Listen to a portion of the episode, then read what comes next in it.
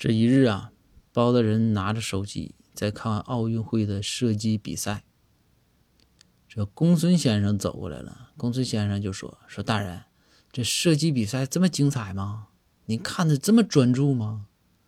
包大人就说：“说公孙，这个运动员啊，老狠了，开了十枪啊，相同的位置，一点都不带差的，实在是太厉害了。马上就要打第十一枪了，你看看，你看看。”这公孙一寻一想，说：“这么神吗？”